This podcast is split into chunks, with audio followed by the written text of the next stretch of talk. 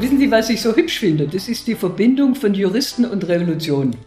Das gefällt mir gut. Das sollten wir weiter aktiv in unseren Sprachschatz aufnehmen. Das war Hertha Däubler-Göbelin, ehemalige Bundesjustizministerin und Vorsitzende der Expertenkommission, die der rot-grün-rote Senat eingesetzt hatte, um sich mit dem Thema Vergesellschaftung großer Immobilienkonzerne zu beschäftigen. Sie hat Kai Wegner, dem neuen regierenden Bürgermeister, die Botschaft und das Ergebnis der ja, Kommissionsarbeit überbracht. Berlin darf vergesellschaften. Wie revolutionär ist diese Entscheidung? Was genau bedeutet das? Wie geht's weiter? Und was muss dem Staat eigentlich noch alles gehören? Darum geht's heute und damit Hallo zu einer neuen Folge Berliner und Pfannkuchen, dem Podcast für Hobbyjuristen und alle, die es werden wollen. Mein Name ist Ann-Kathrin Hipp vom Tagesspiegel Checkpoint. Und ich bin Lorenz Marold, Tagesspiegel Chefredakteur. Hallo. Ihre Wartezeit beträgt voraussichtlich 17 Berlinerinnen. Berliner und Pfannkuchen. Der Podcast vom Tagesspiegel Checkpoint. Ja, Berlin ist ja für seine revolutionären Fähigkeiten bekannt. Als wir das erste Mal jetzt über die Enteignung gesprochen hatten, Lorenz, war so dein äh, Mutmaßen erst die Wohnungen und dann die Welt. Bald wird alles enteignet oder vergesellschaftet.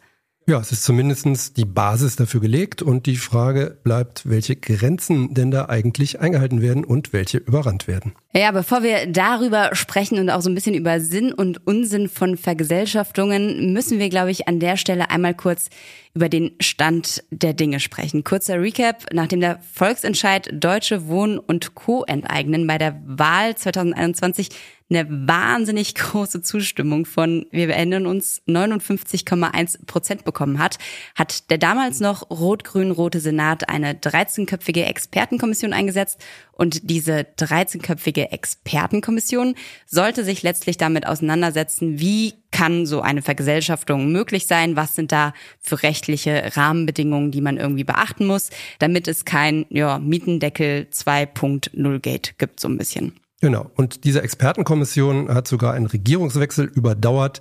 Sie hat anderthalb Jahre geforscht, getagt, geredet und ist tatsächlich am Ende zu einem Ergebnis gekommen mit einem 153 Seiten langen Abschlussbericht, der am Mittwoch übergeben wurde an den regierenden Bürgermeister Kai Wegner und an Stadtentwicklungssenator Christian Gebler. Ja, und mit welchen Worten der regierende Bürgermeister den Bericht empfangen hat, das hören wir jetzt. Es ist kein Geheimnis, dass ich, was das Thema Vergesellschaftung angeht, stets skeptisch war. Ich bin es immer noch. Und außerdem gesagt hat er. Aber natürlich werden wir uns diesen Bericht ganz genau anschauen. Wir werden uns das jetzt anschauen. Wir gucken uns den Bericht jetzt an. Und das werden wir uns dann auch genau anschauen, indem wir uns den Bericht jetzt genau angeguckt haben und studiert haben. Ja, da wird ganz genau geschaut. Ja, fünfmal geschaut, geguckt, studiert, war da sogar das sechste Mal. Das ist natürlich auch ein harter Moment gewesen für ihn. Er hat es ja immer gesagt, dass er das den falschen Weg findet. Und jetzt hat er in diesen Prozess rein das Amt des regierenden Bürgermeisters übernommen und erbt jetzt so einen Hauch Sozialismus, der ins Rote Rathaus weht. Also da ist schon. Ein ja, er hat sich aber tapfer gezeigt. Also er hat sich mehrmals bedankt für die ordentliche Arbeit, er hat gesagt, dass er das natürlich nicht nur anguckt, sondern auch ernst nimmt. Na klar, man muss ja das auch ernst nehmen als regierender Bürgermeister, ist ja völlig klar. Du hast es ja eben gesagt, es waren immerhin knapp 60 Prozent der Menschen in Berlin, die damals dafür gestimmt haben, dass große Wohnungsgesellschaften enteignet werden. Und 60 Prozent hat schon lange keine Partei in Berlin mehr gekriegt. Ja, und beim Enteignen ist jetzt eigentlich schon das richtige Wort, wo wir, glaube ich, noch einmal kurz den Erklärbär rauspacken müssen. Das sind jetzt juristische Feinheiten, mit denen wir uns auseinandersetzen. Aber man muss es einmal sagen. Und zwar gibt es eine juristische Unterscheidung zwischen Enteignung und Vergesellschaftung. Wir alle verwenden das relativ gerne synonym. Ist ja auch am Ende kommt das Gleiche bei raus. Genau, so. es wird jemand, der Eigentum hat, das Eigentum los. So, genau. Und äh, man muss aber sagen, es gibt quasi einen Unterschied in dem Sinne, dass es erstmal ganz unterschiedliche Paragraphen im Gesetz sind. Also es gibt einmal diesen Artikel Grundgesetz 14, da heißt es, Enteignungen sind möglich, wenn sie zum Wohle der Allgemeinheit geschehen und wenn es eine Entschädigung gibt. Diese Entschädigung in diesem Artikel 14 muss man sich vorstellen, ist auch immer so ausgelegt, dass der Mensch, der entschädigt wird, sich das Gleiche eigentlich nochmal kaufen kann. Heißt, als Beispiel, Enteignung wäre möglich. Das passiert auch in Deutschland immer wieder, dass man sagt, wir wollen jetzt hier eine Bahnstrecke bauen, wir wollen hier eine Straße bauen. A100 könnte so ein Beispiel in Berlin sein, möglicherweise, wenn die tatsächlich kommt, dass man sagt, okay, da müssen die, die und die Häuser weg die Menschen wollen vielleicht nicht verkaufen, dann werden sie im schlimmsten Fall enteignet, bekommen aber so viel Geld, wie ihr Häuschen, das da steht, wert ist, damit sie sich möglicherweise irgendwo in Berlin, wenn es noch ein anderes Häuschen gibt, ein anderes kaufen können. Das wäre quasi der Fall Enteignung. Genau, das kommt ja gar nicht so selten vor. Allein in den vergangenen Jahren hat es in Deutschland 118 Enteignungsverfahren gegeben um das Bundesstraßennetz ausbauen zu können. Auch das Land Berlin hat übrigens eine eigene Enteignungsbehörde. Da gab es 149 Anträge auf Enteignungen, die zwischen 2011 und 2021 gestellt wurden. 82 davon sind erledigt, 26 wurden abgelehnt. Und zuletzt befasste sich die Behörde unter anderem mit einem kommunalen Spielplatz, einer öffentlichen Grünfläche und den Ausbau einer Wasserstraße im Teltow-Kanal. Und das Ganze, dieser Spaß, ist nicht zu verwechseln mit dem Artikel 15 des Grundgesetzes. Das ist der Artikel, auf den sich jetzt auch die Expertenkommission bezieht. Und dieser Artikel 15, der spricht von einer Gesellschaftung von, Zitat, Grund, Boden, Naturschätze und Produktionsmittel und davon, dass diese in Gemeineigentum zu überführen sind. Was genau heißt das jetzt? Da haben wir vorhin relativ lange alle möglichen Paragraphen und Erklärungen etc. durchgeguckt, haben auch nochmal ChatGPT gefragt, weil man das ja heutzutage macht, wenn man nicht weiter weiß und sind zu folgendem Fazit bekommen. Also der Unterschied zwischen der Enteignung und der Vergesellschaftung liegt unter anderem darin, dass es eben nicht um einzelne Dinge geht, die enteignet werden, sondern um ja, ich sage mal, ein größeres Ganzes. Also man kann so ein bisschen, glaube ich, auch davon sprechen, dass da so eine Art politischer Transformationsprozess mit eingeleitet wird. Also Lorenz, du hast vorhin, glaube ich, den schönen Begriff gesagt, Vergesellschaftung ist eigentlich sowas wie Enteignung plus. Genau, weil im Grunde genommen ist es ja auch eine Enteignung. Es ist nur eben eine Enteignung, die tatsächlich darauf beschränkt ist, dass ein Unternehmen oder ein großes Ganzes, was eben ja benannt wurde, was da möglich ist, in die Gemeinwirtschaft überführt wird. Also grundsätzlich und zwar auch, um in den Markt einzugreifen. Insofern kann man natürlich schon sagen, dass die ganze Volksentscheidsinitiative einen falschen Namen getragen hat. Das kann man so absolut sagen. Und was man auch sagen kann, ist, dass dieser Artikel 15, der sich mit Vergesellschaftung befasst, so ein bisschen als Verfassungsfossil lange galt, weil der einfach nie zur Anwendung kam. Also der wurde ins Grundgesetz geschrieben und war dann seitdem eigentlich schon immer tot und jetzt äh, kamen eben diese Menschen von der Enteignungs- oder eben nicht Enteignungsinitiative, haben gesagt, wir wollen mal gucken, was da mit diesen Wohnungen in Berlin alles möglich ist. Und dann wurde dieser Paragraph erstmals wieder so richtig, ja, ist in den Fokus geraten und man hat sich mit dem auseinandergesetzt. Heißt aber eben auch, und dazu werden wir später auch nochmal kommen, das ist jetzt vielleicht im Kleinen geht's hier um die Berliner Wohnungen, aber das Ausmaß, was man mit diesem Paragraphen jetzt noch alles wieder anstellen kann und was das für Möglichkeiten gibt, das ist vielleicht noch durchaus viel viel größer. Aber wir können uns ja einmal kurz an der Stelle angucken, was hat jetzt diese Expertenkommission zu diesem Paragraphen, der lange verschollen war, irgendwo im Nirgendwo, Acker Grundgesetz, was hat die dazu herausgefunden oder was ist das Ergebnis? Das Ergebnis ist, und zwar in diesem Fall einstimmig, dass dieser Grundgesetzparagraph auf, wie es heißt, die anvisierten Immobilien anwendbar ist. Die Immobilien, also das sind die Immobilien der privaten großen Wohnungsgesellschaften unterfallen dem Gegenstand Grund und Boden, wie es heißt. Also das ist die erste wichtigste Erkenntnis, das geht. Die zweite sehr wichtige Erkenntnis ist, dass die Kommission mit einer großen Mehrheit zu dem Ergebnis kommt, dass das Länderrecht dem nicht entgegensteht. Also, dass die einzelnen Länder das tatsächlich auch machen können. Sprich, es können nicht nur Wohnungen vergesellschaftet werden, sondern Berlin kann grundsätzlich vergesellschaften. Ja, und im Großen und Ganzen herrschte da in dieser Kommission auch Einigkeit, um es mit den Worten der Expertenkommissionsvorsitzenden Hertha Däubler-Gemelin zu sagen. Etwa 90 Prozent ist überhaupt nicht umstritten. Und dazu gibt es auch keine Sondervoten. Also die Frage, dass es den Artikel 15 mit der Möglichkeit einer Vergesellschaftung gibt, ist einstimmig. Dass Berlin ein Landesgesetz machen kann, ist ebenfalls gell, nur mit zwei Personen von 13 anders gedacht. Und da wird man sich eben die Begründung der Kollegen angucken müssen, die sagen, es geht nicht. Das halte ich auch für, sag mal, relativ deutlich.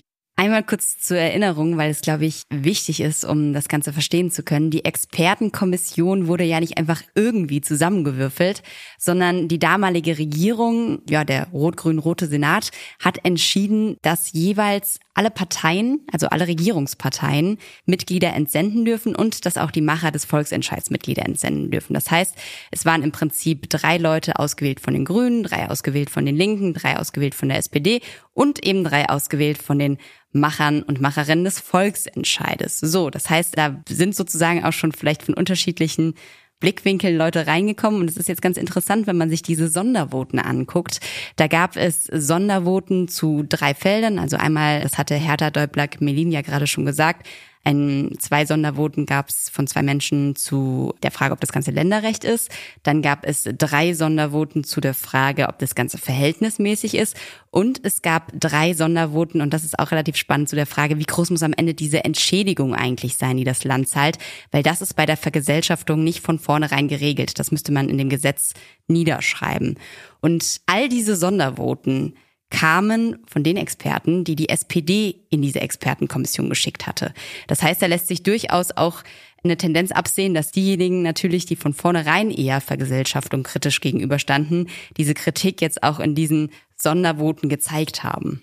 Mit Ausnahme der Vorsitzenden, Hertha Däubler-Melin, die tatsächlich auch bei der SPD ist. Aber natürlich stellt sich da die Frage, wäre das Ergebnis der Kommission vielleicht ganz anders ausgefallen, wenn auch die CDU und die FDP Leute für diese Runde ausgewählt hätten. Das haben wir auch die Vorsitzende Hertha Däubler-Melin gefragt und dazu sagt sie Folgendes.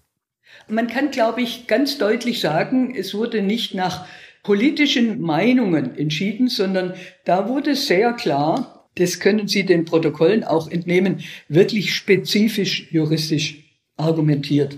Und äh, lassen Sie mich eins noch sagen, wissen Sie auch Parteimitglieder, wenn sie intelligent sind, pflegen ihren Verstand nicht an der Eingangsgarderobe abzugeben.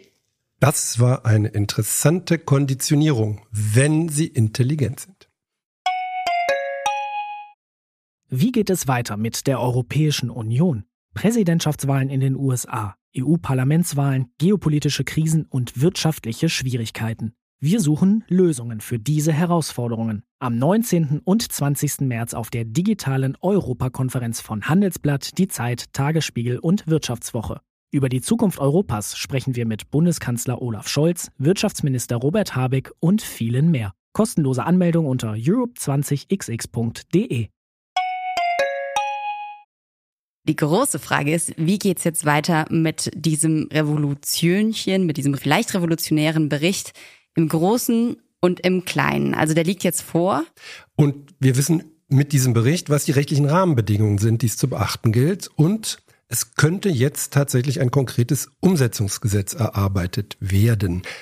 Das könnte der Senat tun, es könnte aber auch die Initiative Deutsche Wohnen und Co. enteignen tun und das Ganze nochmal zur Volksabstimmung bringen. Dieses Gesetz wird, das ist relativ klar, unter dem aktuellen Senat nicht kommen. Für alle, die darauf gehofft hatten, hat sich im RBB vielleicht noch mal ein kurzes Hoffnungsfenster ergeben, als der Stadtentwicklungssenator Christian Gebler versehentlich, kann man eigentlich sagen, angekündigt hatte, dass es erarbeitet wird. Der hat sich dann aber auch schnell wieder korrigiert und hat dann natürlich auf ganzer Linie noch mal erklärt, was der Senat eigentlich vorhat, nämlich etwas viel Größeres, ein Vergesellschaftungs Rahmengesetz. Noch so ein toller Begriff. Wir werden heute hier zu den Juristen schlechthin, Lorenz. Ich merke das schon. Ja, ja.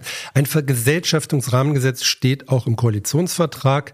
Das war ja schon antizipiert, dass diese Kommission möglicherweise zu diesem Urteil kommen wird. Und dieses Vergesellschaftungsrahmengesetz, das soll nun erstmal einen Rechtsrahmen und objektive qualitative Indikatoren beziehungsweise Kriterien für eine Vergesellschaftung nach Artikel 15 Grundgesetz in den Geschäftsfeldern der Daseinsvorsorge definieren. Und das ist nun wirklich interessant, weil der Koalitionsvertrag geht weit über das Thema Wohnen hinaus. Dort sind explizit auch Wasser und Energie genannt.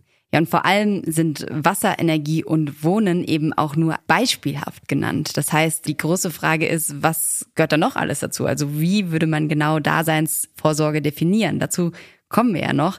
Aber vielleicht ein Wort zu diesem Gesetz. Also dieses Gesetz, das ist zumindest der aktuelle Plan, soll vom Senat noch in dieser Legislaturperiode erarbeitet werden.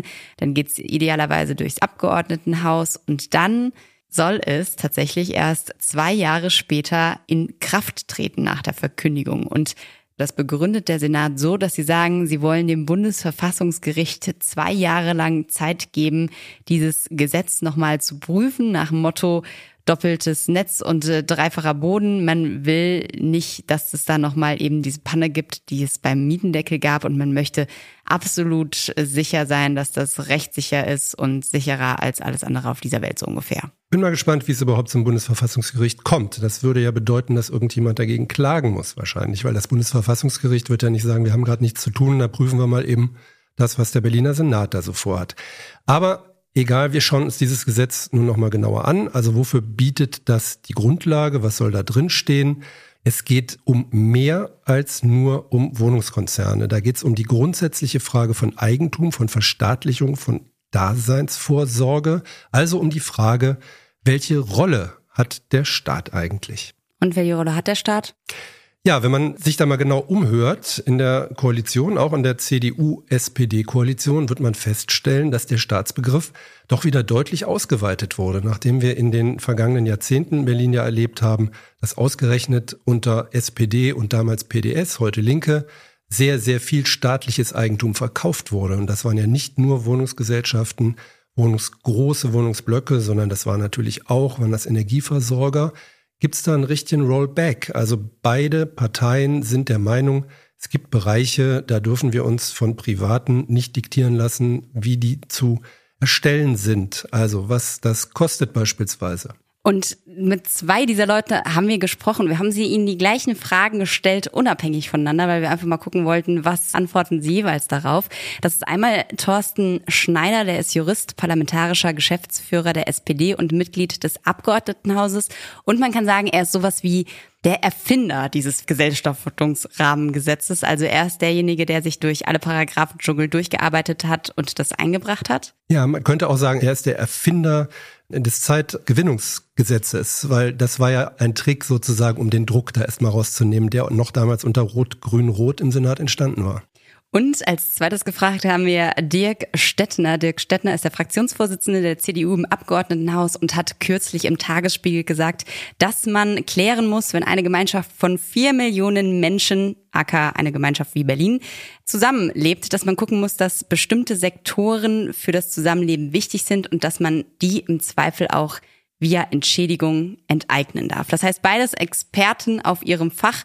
Und die beiden haben wir einfach mal gefragt, ganz konkret, was ist das eigentlich mit diesem Vergesellschaftungsrahmengesetz in einem Satz erklärt? Was hat es damit auf sich? Es schafft in allen Anwendungsstufen unter anderem die Möglichkeit, auch unter Aspekten der sozialen Gerechtigkeit, den Markt und insbesondere Gewinne zu begrenzen. Das war Thorsten Schneider und demgegenüber jetzt Dirk Stettner von der CDU. Wir müssen für potenzielle Vergesellschaftungen einen Rahmen schaffen, der festlegt, dass es juristisch alles sicher ist und dass es finanziell nicht unbezahlbar wird für Berlin. Das ist schon einigermaßen interessant, einfach mal auch zu gucken, mit welchen unterschiedlichen Brillen wird da ähm, auf das, was da jetzt passiert, geguckt. Die SPD, die auf der einen Seite sagt, wir wollen den Markt regulieren, wir wollen gucken, dass es irgendwie fairer zugeht. Und Dirk Stettner, der auf der anderen Seite sagt, wir müssen vor allem auf den finanziellen Rahmen achten. Also es wird, glaube ich, interessant, wie die Perspektiven dann auch in den verhandelnden Prozessen aufeinanderprallen. Dieses bezahlbare wird noch eine große Rolle spielen in dem ganzen Prozess. Davon war aber bisher natürlich noch überhaupt nicht die Rede. Das heißt, in der Tat, da ist ein neuer Ton reingekommen. Wir haben Sie beiden dann auch gefragt, was sind denn eigentlich Kriterien für so eine Vergesellschaftung? Das ist noch nicht abschließend erörtert. Sicherlich wird es aber auch um angespannte Marktlagen und hohen Gemeinwohlbedarf gehen, insbesondere bei auffälligen Missverhältnissen zu abgeführten Gewinnen. Das war wieder Thorsten Schneider von der SPD und direkt danach Dirk Stettner von der CDU. Wir möchten zum Beispiel sicherstellen, dass die Gesamtmieten für die Berlinerinnen und Berliner nicht noch mehr durch die Decke gehen. Da spielen die Mietnebenkosten eine große Rolle und da reden wir über Wärme, und Energiekosten. Und das sind Monopolbetriebe in Teilbereichen. Und dann müssen wir uns genau angucken, dass wir sicherstellen, dass die Preise bezahlbar bleiben. Und das müssen wir uns im Rahmen von Verhandlungen anschauen. Das sind Bereiche, die könnten von einem solchen Rahmengesetz betroffen sein. Die dritte Frage, die wir gestellt haben, bezieht sich tatsächlich auf die Bemerkung zu den Geschäftsfeldern der Daseinsvorsorge. Was ist das eigentlich, die Daseinsvorsorge? Ja, und da waren die Antworten bei beiden nicht so richtig konkret. Also wir haben jetzt keine Definition dazu bekommen, was Daseinsvorsorge eigentlich ist. Dirk Stettner hat sich nochmal auf die Wärmeversorgung bezogen. Thorsten Schneider hat gesagt, dass letztlich alle Geschäftsfelder der Daseinsvorsorge relevant sein können. Aber da wird's spannend. Was ist denn Daseinsvorsorge? Also wenn man sich das historisch anguckt, dann ist es erstmal quasi die Idee, dass der Staat Aufgaben hat und Güter und Leistungen den Menschen zur Verfügung stellt, damit sie an der Gesellschaft teilhaben können. Es gibt da unterschiedlichste Definitionen. Also wenn man sich eine mal rauspickt, dann geht es da unter anderem um Energie- und Wasserversorgung, um Verkehr, Telekommunikation, Straßenreinigung, Abwasser, Müllentsorgung, all solche Dinge. Und wenn man woanders guckt, dann weicht das immer so ein bisschen ab. Aber spannend ist, dass viele dieser Dinge eben auch tatsächlich schon in öffentlicher Hand sind. Also gerade mit Blick auf Berlin. Wir haben die BVG mit den Öffis, wir haben die Berliner Wasserbetriebe, wir haben die Berliner Stadtreinigung, die sich um die Müllentsorgung kümmert. Das heißt, diese Daseinsvorsorge, die gibt's in ganz vielen Bereichen schon. Die Frage ist nur, wie weit ja, will man das sozusagen noch fortsetzen? Iris Spranger, die Innensenatorin, hat zum Beispiel die Hallenbäder auch zur Daseinsvorsorge erklärt. Also man könnte wahrscheinlich sagen, alles, was man für ein halbwegs menschenwürdiges Leben braucht. Und da würden Wohnungen ja dann auch wieder auf jeden Fall dazugehören. Wohnungen würden dazugehören, aber möglicherweise ja auch Lebensmittel, oder? Also ohne Lebensmittel geht gar nichts. Das ist absolut korrekt und es ist auch eine Frage, die nicht nur du dir gestellt hast, sondern beispielsweise auch die Jusos. Die sind ja bei Enteignungen oder Vergesellschaftungen immer gerne vorne mit dabei. Wir erinnern uns Kevin Kühnert, der auch mal darüber gesprochen hatte, ob man Unternehmen wie BMW nicht tatsächlich Oh ja, enteignen sollte. BMW gehört in Deutschland zur Daseinsvorsorge. Naja, nee, aber die Jusos in München haben auf jeden Fall auch gesagt, wir sollten Supermarktkonzerne vergesellschaften. Genau mit der Argumentation, die du gerade gefahren bist. Lebensmittelversorgung eigentlich ein Grundrecht, was demokratisiert gehört und man muss dafür sorgen, dass Lebensmittel günstig zugänglich sind. Ich finde diese Argumentation gar nicht so dumm. Es ist nicht nur ein Grundrecht, sondern Lebensmittel sind die Basis für alles. Die gehören einfach dazu und wir erleben natürlich gerade zur Zeit, wenn man die Argumentation von eben ernst nimmt, was das Thema Wasser betrifft, was das Thema Wohnen betrifft, dass Lebensmittel unfassbar teuer geworden sind und manchmal auch, dass bestimmte Lebensmittel nicht zu bekommen sind, weil sie eben zu bestimmten Preisen nicht produziert werden mehr von den privaten Produzenten. Also das Thema ist überhaupt nicht auf der Tagesordnung, aber es ist nicht richtig klar, warum eigentlich nicht. Und was eben auch nicht richtig klar ist, und das finde ich ist jetzt auch die spannende Frage, wenn wir uns mit diesem Thema beschäftigen, kommt es vielleicht nicht noch auf die Tagesordnung. Also es ist ja so ein bisschen die Krux an dieser ganzen Geschichte, dass das, was jetzt passiert ist, nämlich dass sich wieder jemand mit diesem Paragraphen 15 auseinandergesetzt hat, dass das schon auch theoretisch the start of something new, würden sie jetzt bei High School Musical sagen. Oh Gott, ich weiß nicht, ob ich High School Musical zitieren will. Naja, habe ich jetzt gemacht. Ist Egal, passiert. Das Fass ist jedenfalls auf und mal sehen, was da noch alles reingestopft wird. Genau. Und dazu haben wir auch nochmal Hertha Däubler-Medin, die Vorsitzende der Expertenkommission gehört, weil die habe ich auch nochmal gefragt, als ich mit ihr gesprochen habe, ist das jetzt so ein bisschen der Beginn von einer kleinen politischen Revolution, die da gestartet wurde in Berlin? Und dazu hat sie Folgendes gesagt. Wissen Sie, was ich so hübsch finde? Das ist die Verbindung von Juristen und Revolution. Das gefällt mir gut. Das sollten wir weiter aktiv in unseren Sprachschatz aufnehmen. Aber jetzt ernsthaft. Ich meine, der Artikel 15, da haben Sie völlig recht. Das ist das Gegenmodell zu der äh, später als soziale Marktwirtschaft betitelten Wirtschaftsordnung, die in den vergangenen Jahrzehnten in der Bundesrepublik Deutschland praktiziert wurde. Und dieses bedeutet der Artikel 15, dass Grundbedürfnisse der Menschen, die sich ja nicht nur in einer Gesellschaft wohlfühlen sollen, sondern die sollen da auch leben können, dass die in gemeinschaftliche Verantwortung übernommen werden kann. Das war ein Gedanke, der in den ersten Jahrzehnten der Bundesrepublik extrem unpopulär war. Gar keine Frage. Deswegen wurde er auch nicht angewandt. Und äh, ich war ja nun, wie Sie wissen, seit Anfang der 70er Jahre im Bundestag und da gab es erhebliche Redeschlachten um diesen Artikel 15, weil es da Konservative und Neoliberale gegeben hat, die ihn streichen wollten, die gesagt haben, den wollen wir nicht. Das wurde nicht gemacht. Und wenn Sie sich dann angucken, in welche Richtung sich auch Urteile des Bundesverfassungsgerichts entwickelt haben, dann können Sie, ob Sie da die soziale Unterstützung der Menschen angucken oder ob Sie die Rechtsprechung zum Klima angucken oder auch ob Sie andere Grundbedürfnisse anschauen, können Sie feststellen, dass immer mehr Wert darauf gelegt wird, dass der Staat, dass die Gemeinschaft diese Grundbedürfnisse anerkennt. Das geht bei uns noch nicht so weit, dass man sagen würde, es gibt ein soziales Grundrecht auf Wohnen.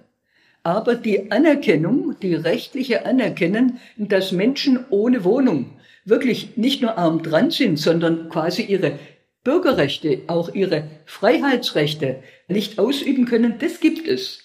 Und deswegen denke ich schon, dass wir gut daran tun, in unserem heutigen, sagen wir, Zustand der Spaltung der Gesellschaft eigentlich jeden Weg, der die Gesellschaft mehr zusammenbringt, hier sehr sorgfältig anzuschauen. Quasi Vergesellschaftung als Zusammenführungsprozess für die Gesellschaft. Das passt ja insofern eigentlich prima zu Kai Wegner, weil der will ja auch Berlin zusammenführen. Das heißt eigentlich, wenn er jetzt anfängt, hier fröhlich zu vergesellschaften, dann müsste das ja gut zusammengehen. Er ist zwar kein Jurist, aber er könnte revolutionär werden. Glaubst du denn, dass das was bringt? Also, ich glaube, dass das sehr zurückhaltend angegangen wird. Von dieser Koalition sowieso, schon aus zeitlichen Gründen. Also, bevor dieses Gesetz in Kraft treten kann, wird ja schon fast wieder gewählt. Ich glaube, dass aber das Interessante daran ist, dass man es vielleicht gar nicht anwenden muss, aber dass man weiß, man könnte. Das heißt quasi als Drohgebärde. Genau. Es kann ja durchaus sein, dass alleine die Aussicht, vergesellschaftet beziehungsweise aus Sicht der Eigentümergesellschaften enteignet zu werden, sie dazu bringt, anders umzugehen mit ihrem Wohngut, das sie nun mal besitzen. Und das kann ja auch für andere Felder gelten. Wir hatten ja schon das Thema Wärme angesprochen, das Thema Wasser ist ja auch erwähnt. Und zufälligerweise will ja das Land Berlin von Vattenfall die Wärmeversorgung kaufen. Und Vattenfall ist auch verkaufsbereit, hat sich aber dagegen gewehrt, mit dem Senat exklusiv zu verhandeln. Das heißt, die haben ein offenes Bieterverfahren angestrengt.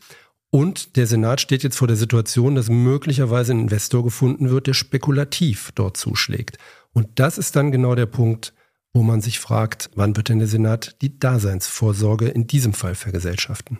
Das ist in der Tat eine sehr gute Frage, die wir natürlich auch Thorsten Schneider von der SPD und Dirk Stettner von der CDU gestellt haben, genauso wie wir sie gefragt haben, wann es denn jetzt eigentlich zu Vergesellschaftungen der großen Wohnungskonzerne kommt. Und ich sage mal so, auf Beides haben sie so mittelkonkret bis gar nicht konkret geantwortet. Also da wurde so ein bisschen um den heißen Brei herumgeredet und ich glaube, deshalb ist deine Einschätzung total richtig. Also das ist dieses, was jetzt da entschieden wurde, das ist insofern ein Revolutionchen, als dass der Senat plötzlich eine neue Drohgebärde hat, die er nutzen kann, nämlich die Drohung, pass auf, liebe Unternehmen, verhaltet euch anständig im Sinne der Gesellschaft, guckt, dass ihr nicht nur Schindluder treibt. Ansonsten kommt dann vielleicht doch irgendwie die Vergesellschaftung ums Eck. Also meine Prognose wäre, da wird erstmal wahrscheinlich nicht viel passieren in Sachen Vergesellschaftung, aber dass es möglich ist, ist auf jeden Fall für Berlin durchaus eine Chance. Also das könnte eine sehr disziplinierende Wirkung haben in jeder Hinsicht.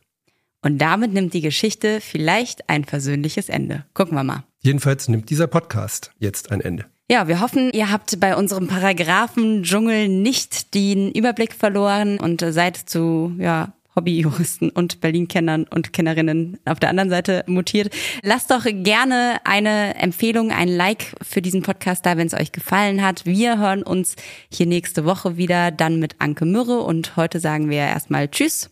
Bis zum nächsten Mal.